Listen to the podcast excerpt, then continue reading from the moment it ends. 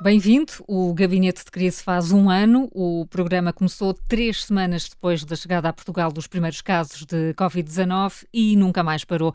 Por isso, hoje temos um formato ligeiramente diferente, com dois convidados. Ana Jorge foi Ministra da Saúde durante a crise da gripe A e o cirurgião José Fragata, que é também vice-reitor da Universidade Nova de Lisboa, que faz esta parceria com o Observador no Gabinete de Crise.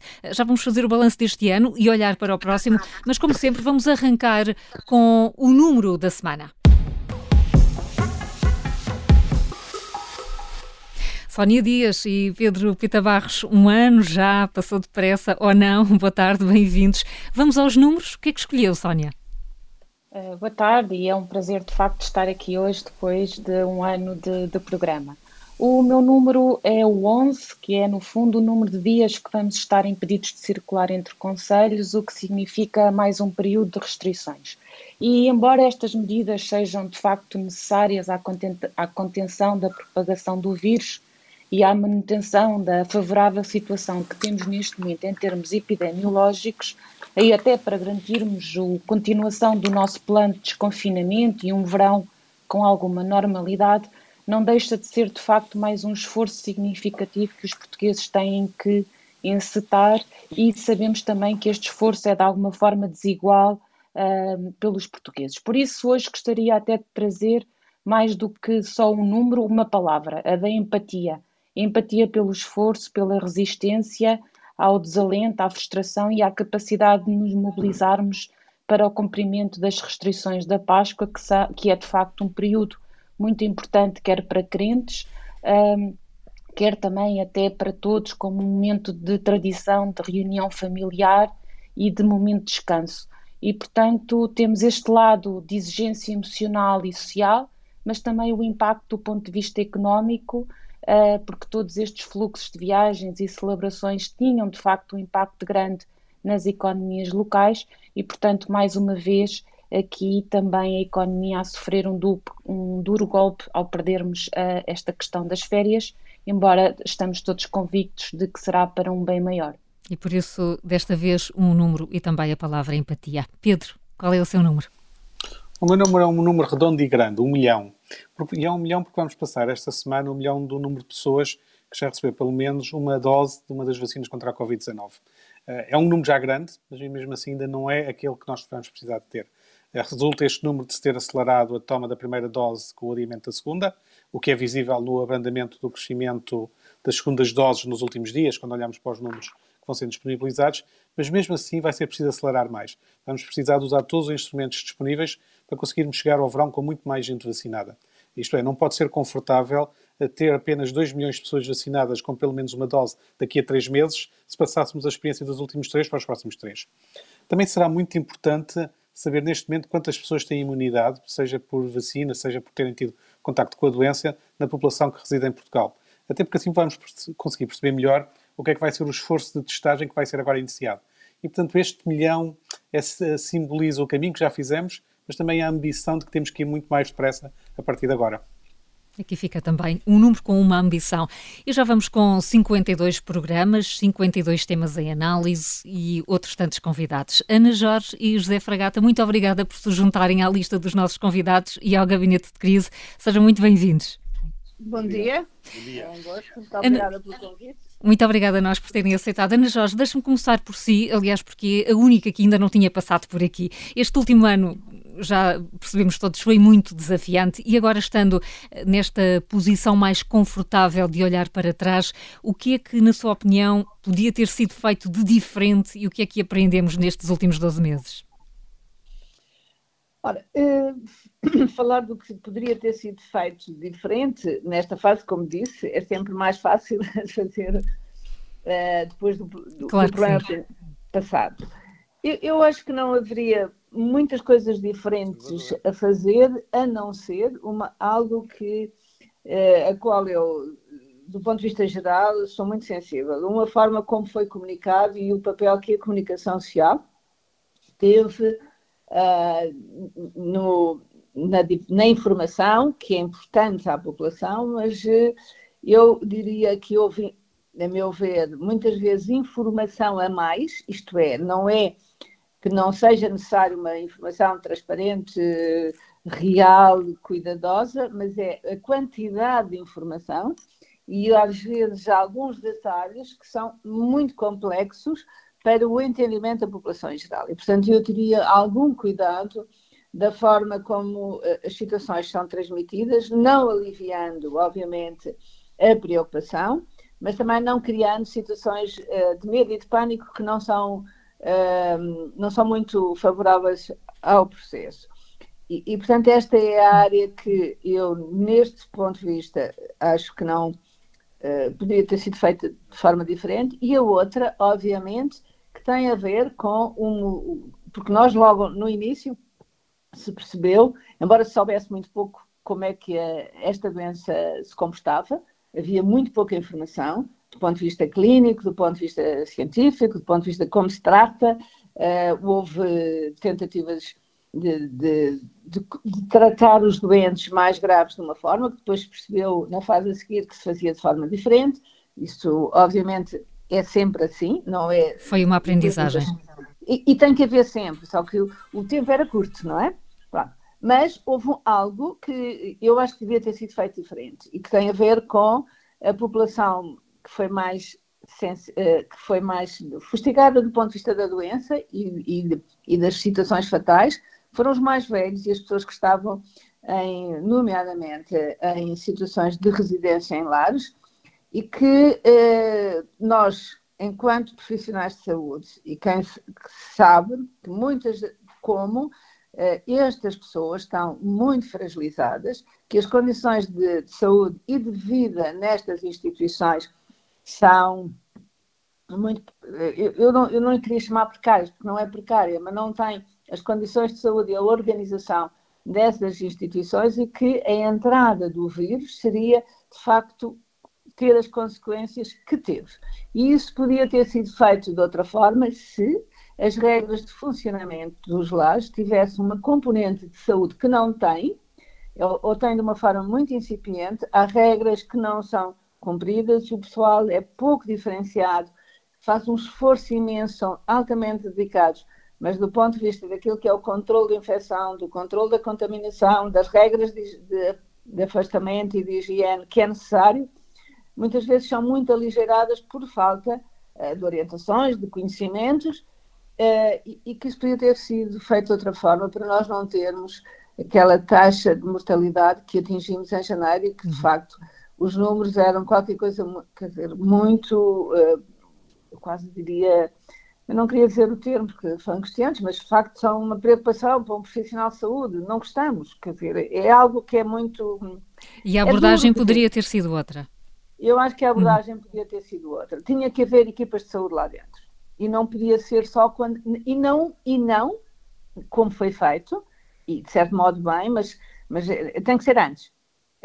A atitude nos lares teria que ser antes de lá ter chegado o vírus. Isto é, sabia-se que aquela população é sensível, logo vamos tomar medidas de grande contenção e mudar comportamentos dentes hum. e, e, comportamentos do ponto de vista de saúde. E isso uh, não foi, quer dizer, não houve capacidade de o fazer. Não, não foi feito, não foi feito quando, quando era preciso. Pelo menos no meu entendimento. Claro, e, e, foi, e foi nesse sentido que, que lhe perguntámos e já vamos continuar a conversar e olhar para isso. José Fragata, antes de falar na qualidade de cirurgião e de conhecedor uh, do, do sistema de saúde português, uh, deixe-me perguntar ao vice-reitor da Universidade Nova eh, qual é a vantagem de estarmos há um ano aqui em conjunto na rádio a analisar as questões da pandemia. Ajudou de alguma forma, até nesta um, dificuldade de comunicação que, que foi identificada eh, por parte das autoridades de saúde no início da pandemia? Muito obrigado, Carla. Eu queria começar naturalmente por cumprimentá-la a si, cumprimentar o, a, a doutora Ana Jorge, que é uma, uma pessoa com quem me relaciono desde há muito tempo, eh, mas também o Pedro Pita Barros e a, e a Sónia Dia, que são colegas da, são colegas da Nova. Eu, um, ehm, e felicitar naturalmente o programa, que eu acho que tem sido uma iniciativa notável. Um, ehm, de facto, uh, logo quando a pandemia começou, atordoados como estavam, a universidade, e eu enfim, fui o responsável por essa área, uh, achou que devia ter uma estratégia de comunicação. Um dos papéis da universidade é a divulgação do conhecimento, e a divulgação do conhecimento não é só fazer ciência pura e publicações sofisticadas, mas é também levar esse conhecimento às populações.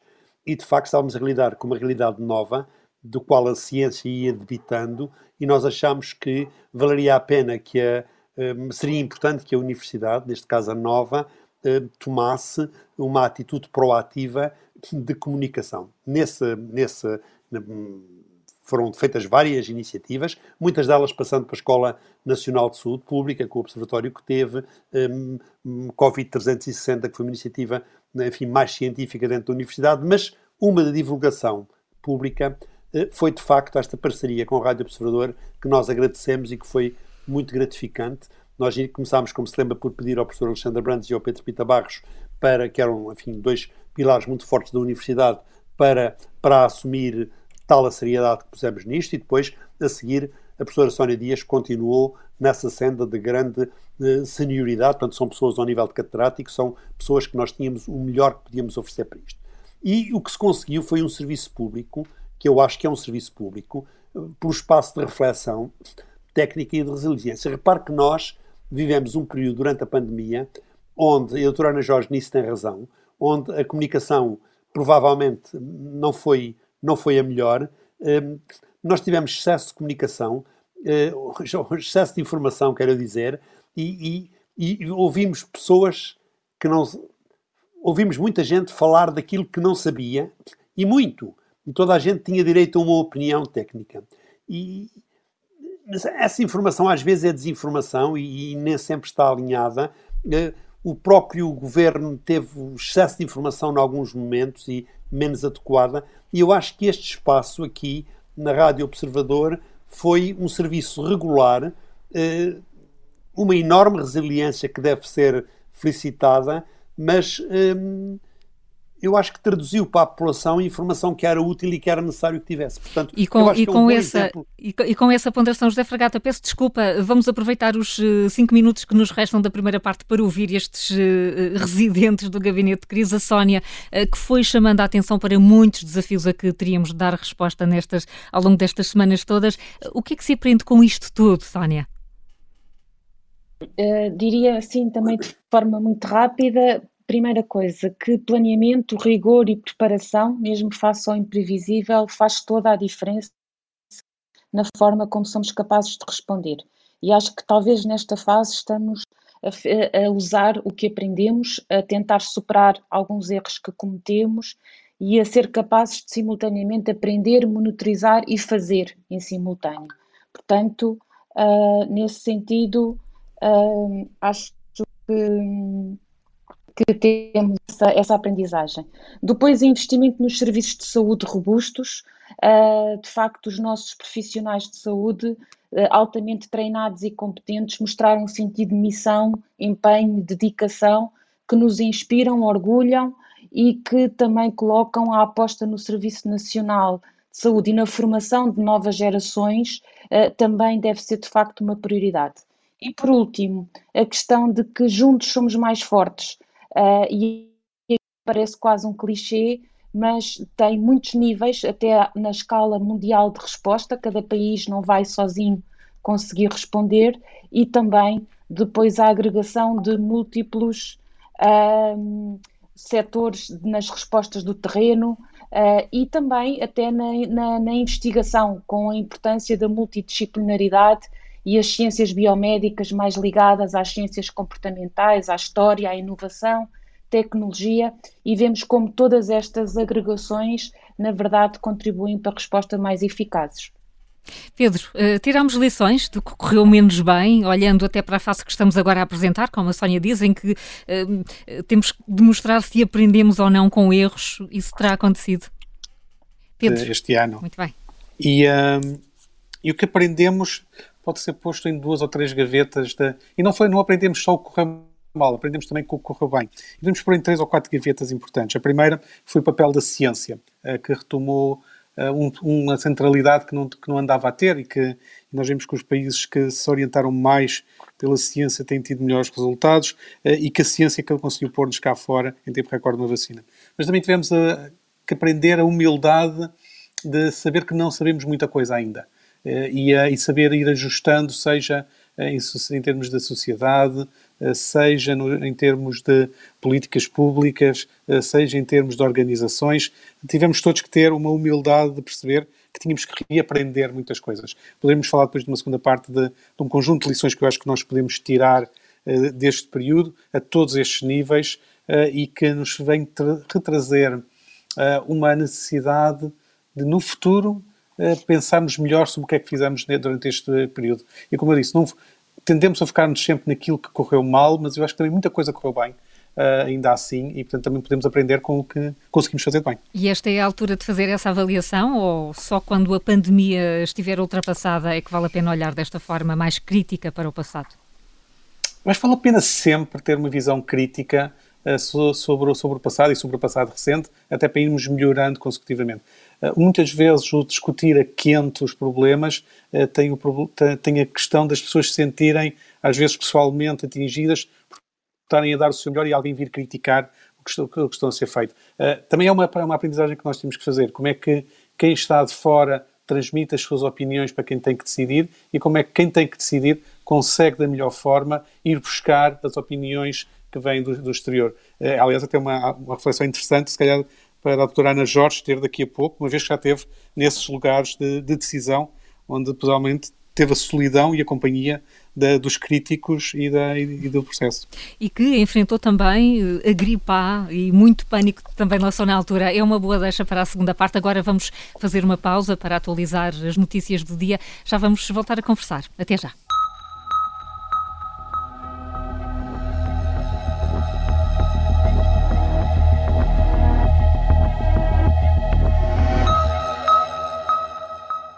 Segunda parte do Gabinete de Crise, há um ano que analisamos o estado da pandemia em Portugal, porque é dia de aniversário. Estamos com dois convidados que se juntam à Sónia Dias e ao Pedro Pita Barros, Ana Jorge, antiga Ministra da Saúde, e José Fragata, médico cirurgião e vice-reitor da Universidade Nova de Lisboa. Eh, bem-vindos de novo. Eh, Ana Jorge, ehm, a senhora passou por uma situação que podia ter sido quase equiparável eh, ao que se temeu, ehm, a equiparável à pandemia, quando se temeu que a gripe A pudesse também afetar muito o nosso modo de vida. Depois o impacto não foi assim uh, tão grande. Uh, desde então, desvalorizámos o risco de uma situação pandémica mais grave ou o país de alguma forma conseguiu preparar-se para uma situação como, como aquela que começámos a viver no ano passado?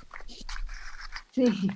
É, aconteceu as duas, eu acho que aconteceram as duas coisas. Por um lado, quando apareceu eh, a gripe A e, e, e, se temia e foi decretado pela OMS que era uma pandemia, houve uh, uma preocupação, porque se atingisse níveis uh, grandes de, da população, uh, ia causar muita perturbação do próprio funcionamento da sociedade e, portanto, houve uma tentativa de organização dos planos de contingência com visão a isso, mas, de certo modo, havia setores que não acreditavam muito que, o, que a pandemia fosse grave, porque tinha havido um historial uns anos antes de duas epidemias de, de, de gripe, de, gripe das aves e a, e a outra que foi do, do, do síndrome respiratório agudo, que também veio do Oriente e que eh, não chegou praticamente a Portugal e, portanto, houve um, poucos casos. Uh, e, não acreditaram de todo que isto pudesse acontecer. E, portanto, isso desvalorizou e tornou eh, em alguns locais, alguns momentos, dificuldades de intervenção. De qualquer forma, eh, houve um trabalho feito e que eu acho que serviu também para alguma fase eh, inicial, que foi a primeira vez que se fizeram planos de contingência gerais por setores, houve muito de informação e muita divulgação dos cuidados com a etiqueta respiratória e eu acho que isso ficou, apesar de tudo, uh, também na população, mas, o que não quer dizer que agora uh, não, não, seja preciso a todos os dias estar a repetir a necessidade nesta gripe. De Mas foi a forma, primeira vez que nos habituámos a, a usar uh, o gel desinfetante, foi nessa fase foi em 2009, estamos a falar desse ano. Exatamente, o gel desinfetante, o, o, o, o não tentar cuidado da forma quando se tossia ou havia espirros, de não o fazer uhum. livremente, de pôr o braço e não a mão, de usar um lenço de papel e deitar fora. Portanto, houve aqui algumas. E isto passou muito para a população e fundamentalmente para as crianças, que, que é algo muito importante. Mas uh, era preciso voltar a reforçar. E a gravidade, apesar de tudo, deste vírus, do H1N1, que é o da gripe A, e o deste não são semelhantes. E, e, e havia mais conhecimento, porque o H1N1 era um vírus que faz parte do vírus da gripe anual eh, e que havia, já tinha havido circulação e, portanto, sabia-se mais eh, do comportamento eh, do vírus do que deste que era completamente hum. desconhecido. Portanto, isto criou, de facto, as grandes diferenças e este veio a demonstrar que é muito fácil a sua disseminação e que causa situações graves em alguns setores da população, quer da idade, quer na, na, por uh, razões clínicas, se têm algumas patologias de base. Por outro lado, a gripe A atingia mais os jovens e esta mais os idosos, porque os idosos têm, na sua historial, uh, alguma sensibilidade já ao H1N1, isto é, têm algumas defesas. E, portanto, eh, eh, não era, embora eh, houve situações de grande gravidade. E foi a primeira vez que se usou o tal ventilador que hoje foi, e que nesta pandemia foi muito falado, o ECMO, hum. que não havia em Portugal. Penso eu havia um ou dois, e um deles penso que era no serviço do professor Garagata, e aproveito para o cumprimentar, bem como aos outros uh, parceiros aqui da, da do programa, do gabinete do, gabinete do programa, exato e, e, que eh, depois houve também aquisição em alguns hospitais, portanto, eh, e houve alguma necessidade de usar eh, o ECMO, e houve inclusive um ou dois doentes que foram transferidos, eu penso para o norte de Espanha ou mesmo para a Inglaterra, porque não havia disponibilidade nem experiência nessa altura em Portugal, e hoje existe. Portanto, houve toda uma evolução dos serviços de saúde, que foi feita ao longo dos anos, porque este, para, este equipamento tem outras indicações que não só estas questões da, da, das, das, lesões provocadas pelo vírus da gripe ou pelo Covid-19, e, e, e, portanto houve aqui uma, há uma semelhança, mas uhum. não Dizer, mas é também muitas diferenças. Eh, mas é, é, curioso, é curioso este paralelismo,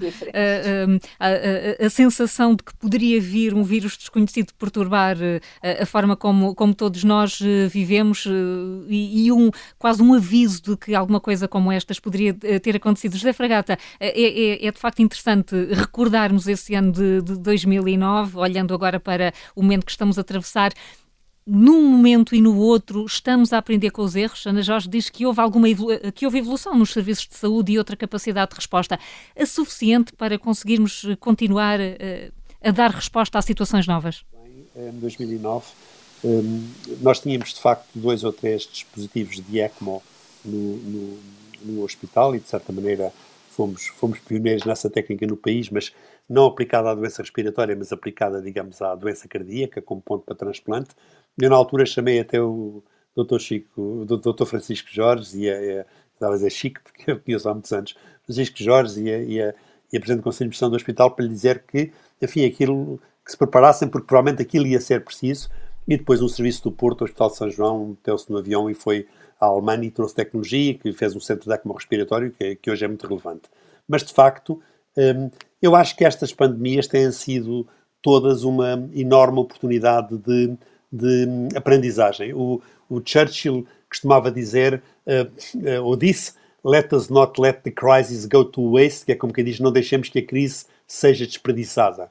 E, de facto, estas crises um, são sempre oportunidades de aprendizagem. Por exemplo, uh, vieram-nos mostrar, por exemplo, que a saúde pública é relevante. Estava um bocadinho adormecida, mostraram-nos que a ciência importa para criar soluções práticas e, de facto, é absolutamente uh, pouco usual, excepcional, que uma vacina se produza num espaço tão curto. Puseram ênfase na medicina intensiva, que não vai ficar igual no país, na capacidade que era muito reduzida, uh, e agora qualquer hospital distrital tem uma boa, ou assim, até mais, tem uma, uma excelente área de intensiva. Depois chamaram ainda a atenção para o papel de cada um na proteção da sua saúde, eh, na necessidade de literacia, do autocuidado, cuidados de proximidade, nesta ponte que é necessária entre a medicina e o setor social da saúde, digamos, o apoio social, e depois chamaram finalmente, e eu penso que Sra. Ministra, enfim, recentemente apercebeu-se isso no momento de grande necessidade, na noção de um sistema integrado, num sistema integrado de saúde que englobe, enfim, todos os, os players, o público, privado, social e até parcerias com a indústria e com a universidade para respostas rápidas. Portanto, eu acho que nós, se formos inteligentes, eh, eh, tiraremos muitas lições da, da, da Covid para a própria reforma ou evolução do sistema de saúde, que eu penso que neste momento é necessária por questões que poderei aduzir mais tarde, mas também não queria monopolizar o tempo. Não, ainda bem que conseguimos eh, partilhar experiências, foi interessante esta viagem a, 2009, mas agora, Sónia Dias, o desafio é 2021 ou 2022, eh, como é que vamos viver este segundo ano de pandemia? O que é que consegue antever? Sim, essa é uma pergunta muito relevante, muito relevante, não é? Como é que vamos processar todas as memórias do que aconteceu? E aqui até de uma forma muito macro, uh, como é que vão ficar os processos das decisões políticas, do funcionamento do mundo do trabalho, da área da educação, da investigação, as prioridades, por exemplo, que temos ouvido falar das alterações climáticas, da inovação, uh, mas também depois a um ponto de vista mais individual e coletivo em termos de sociedade, não é? Como é que vamos gerir o que é que cada um perdeu da sua vida, avós, pais, jovens na sua juventude, crianças no seu desenvolvimento. Enfim, como é que esta pandemia ou este evento que foi severo a nível global um, e que, na verdade, não escapou nem escapa uh, em, nenhum, em nenhum dos aspectos. E, e, eu diria aqui dois ou três eh, pontos, até para uh, complementar também o que já foi, o que já foi referido. Por um lado, uh, acho que conhecemos hoje de forma muito forte a nossa vulnerabilidade, e isso acho que é um ensinamento. Uh, e isso também nos está a mudar. A ideia de que éramos donos do mundo ou que uh, tudo o que tínhamos alcançado eram dados adquiridos acabou por cair por terra, não é?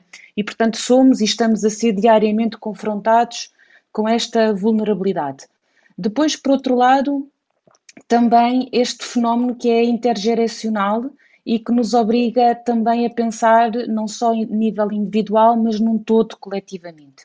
E, portanto, há múltiplos impactos a longo prazo, até no ponto de vista mais da saúde eh, e, e, e, do, e, do, e do setor saúde, que o professor Fragatas também tão bem agora já, já resumiu, mas há aqui muitos impactos a longo prazo que são muito pouco conhecidos. É muito interessante ver que a literatura científica começa agora em muitas áreas do conhecimento, na área da biomedicina, virologia, imunologia, serviços de saúde, até economia social, psicológica, começam a haver muitos artigos já focados nesta questão do que é que vai ser o mundo pós-pandemia, ou pelo menos no mundo em que a pandemia não assume uma preponderância tão grande, porque sabemos que provavelmente ela ainda está uh, para ficar, mas de facto o que é que é a vida real e, e, ela, essa de facto como a conhecíamos foi interrompida e provavelmente não voltará a ser a mesma, não é? E portanto como é que uh, vamos estar Uh, todos somos unânimes e grande parte dos artigos, ou mais catastróficos ou mais otimistas, são unânimes em apontar que temos aqui, de facto, enormes desafios societais.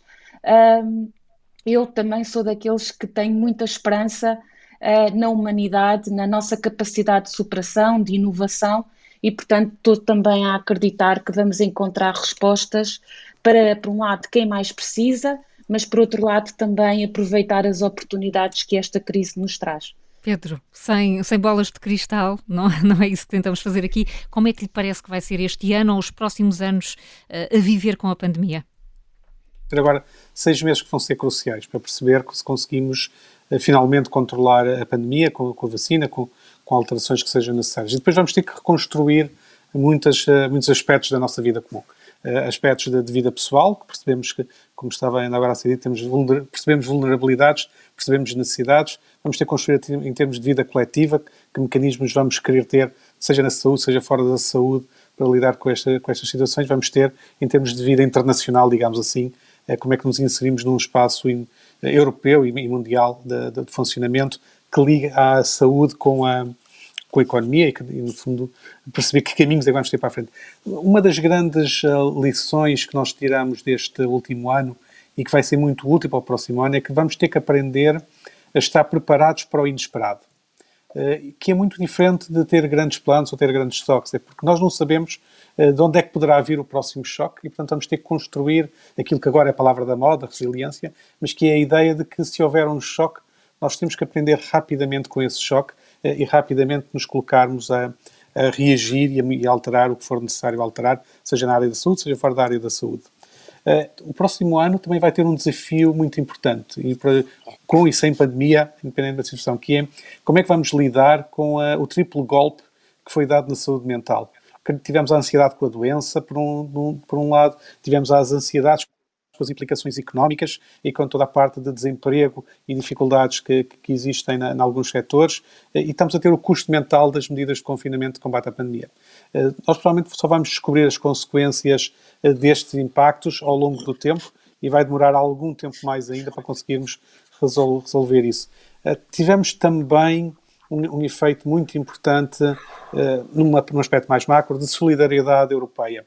É pequeno, é certo, é certo que também começou com as vacinas, começou com algumas, uh, com algumas medidas ou com alguns apoios entre países na área da, da, da saúde, como tivemos agora os, uh, o exemplo dos médicos alemães que estão a deixar hoje para Portugal, aos quais deixo também aqui um agradecimento pelo sinal de solidariedade que, que transmitiram, mas construir-se uma identidade europeia também que, vai, passa a ter na área da saúde e apesar dos erros que vamos tendo a nível da gestão europeia destes processos, é importante que se mantenha uma lógica de estamos todos juntos nisto e vai criar uh, dificuldades uh, uh, várias ao longo do processo, mas vai ter muitos benefícios no final. Do ponto de vista positivo, a grande, há também uma grande lição que nós tivemos que nos vai ser muito útil também no tempo que se, que se vai aproximar e que nunca nos devemos esquecer dela, que é importante de termos um bom sistema de cuidados de saúde primários, que tem sido muito invisível ao longo de toda esta pandemia, já falamos aqui nisso noutros programas, mas que sem ela nós não teríamos tido a resposta que tivemos eh, e sem essa, essa rede de cuidados de saúde primários teríamos certamente muito mais dificuldades. E ela vai ser muito importante para lidar com todas as consequências da pandemia e com o lidar do pós-pandemia. E com o tal inesperado que o Pedro falava, Ana Jorge, eh, vamos ter de estar preparados para uma nova pandemia, seja ela qual for, e venha quando vier? Pandemias são um risco da, da sociedade, da sociedade global, e, e, aquilo como aconteceu, nós tivemos uma uh, equivalente a esta há 100, há 100 anos, há 100 anos no, no princípio do século XX, não é? E que foi uh, gravíssima, não tínhamos aquilo que tivemos hoje, capacidade de resposta hospitalar, não havia meios de comunicação, enfim, tudo isso. E, portanto, isto pode acontecer sempre. É preciso estar preparado, é, mas estamos hoje muito mais bem preparados que os que estávamos aqui há um tempo atrás. E estou perfeitamente de acordo com o que o Pedro acabou de dizer, em algumas áreas. Gostaria de reforçar aqui duas, eh, que já foram apontadas, e falar numa terceira, e no fundo são a importância da saúde pública, eh, que eh, era um bocadinho, era muito parente pobre, era muito difícil uh, reforçar, eu lembro que em determinadas alturas, uh, reforçar a necessidade de ter pessoas na área da saúde pública, médicos especialistas, técnicos, enfermeiros, porque não era sentido como uma necessidade e hoje foram fundamentais. Uh, reforçar a importância da saúde mental, que já está a ser importante e é um desafio grande e, e, e penso que o Programa Nacional de Saúde Mental aponta muito para isso, não só de, já hoje está a ser necessário dar respostas, como o, o, o pós-pandemia, que nos próximos tempos que vem aí, com toda a complicação. E nesta área da saúde mental, não esquecer um, um setor que não foi muito falado nunca, que é a infância as crianças são, e não é só o problema da escola e do confinamento, é, é, é, que no fundo as crianças vivem em famílias, famílias que estão em sofrimento. E elas próprias também estão, e portanto a repercussão uh, na infância, no seu desenvolvimento das crianças, o não terem tido oportunidades que muitas vezes, passando aquele momento uh, de atendimento, perdem oportunidades no seu desenvolvimento uh, e que uh, a própria saúde mental destas crianças tem que ser pensada e pensada em respostas que não são só com serviços de saúde, são toda uma comunidade virada, porque a saúde mental faz-se com a comunidade, com outras respostas uh, globais e envolvendo toda a sociedade. E por último, isto tem a ver com o reforço do Serviço Nacional de Saúde, que eu acho que depois desta pandemia se percebe que fica reforçado e fica reforçado de dois aspectos, e fundamentalmente num, que é aquilo que depois faz a toma a decisão. É a importância de Portugal ter um Serviço Nacional de Saúde como o nosso, que respondeu, com, com algumas dificuldades, obviamente, mas todas as situações em pandemia isso iria acontecer, porque nunca ninguém está preparado para uma pandemia, não pode, obviamente, estar, senão tem serviço a mais, mas foi capaz de se adaptar. E o reforço da importância de um Serviço Nacional Público que tem que fazer parcerias, tem que contar com o outro setor, com os setores social e o setor privado, mas se não for forte, se não for um, ter capacidade de uma resposta e poder fazer a própria regulação do próprio sistema, uh, e isso tem a ver com o fortalecimento do Serviço Nacional de Saúde, do reconhecimento da população em geral e, do, e, e, e da área política também, da importância deste serviço e que eu acho que saiu reforçado. E, e, e, mantém, e mantém que saiu reforçado, Ana Jorge. Peço desculpa e vou pedir desculpa também ao José Fragata, porque temos um minuto e vamos já prometer um programa só para isto. Uh, como, é que, como é que o SNS sai desta crise? Também lhe parece que sai reforçado, como ouvimos Ana Jorge dizer? Eu, pessoalmente, não, eu aí assim, nesse aspecto, não concordo inteiramente. Eu acho que nós aprendemos nesta crise, primeiro, a vulnerabilidade, depois a força das colaborações com a saúde, com a indústria e a ciência, a necessidade de estarmos prontos para adaptações rápidas e resiliências longas, mas o SNS respondeu de facto e, e, e não, não tiro nada à necessidade de o termos, mas preciso, precisa, acho que tem que ser reformado. Porquê? Nós temos neste momento uma crise Covid e pós-Covid, o rescaldo da doença, a doença inflamatória, a doença pulmonar e mental. Temos uma crise não Covid, para a qual precisamos de uma task force para recuperar o trabalho atrasado, e é muito. Temos a crise social e económica, mas, sobretudo, acho que temos uma oportunidade fantástica para reformar o Sistema Nacional de Saúde à luz que se deve manter como Sistema Nacional de Saúde e Público, mas com colaborações à luz das lições do Covid. José Fragata, e Ana Jorge, muito obrigada por terem vindo ao Gabinete de Crise. Percebemos sempre que uma hora não chega para falar disto tudo. Espero ver-vos em breve neste espaço. Sónia Dias e Pedro Pita Barros, muito obrigada pelo entusiasmo, pelo ânimo, mesmo nos piores momentos, e o envolvimento que têm tido neste projeto há um ano sem paragens. Temos terminado cada programa com um som ou uma música que remetem para a pandemia e não tem faltado criatividade a artistas mais ou menos conhecidos. Chris Mann foi um concorrente do programa norte-americano do talentos da Voice, não resistiu a fazer também ele o apelo do momento, as vacinas. Eu sou a Carla Jorge de Carvalho, sempre com o apoio da Vanessa Cruz, a produção do Miguel Cordeiro e com a sonoplastia do Diogo Casinha. Boa tarde e até ao próximo Gabinete de Crise.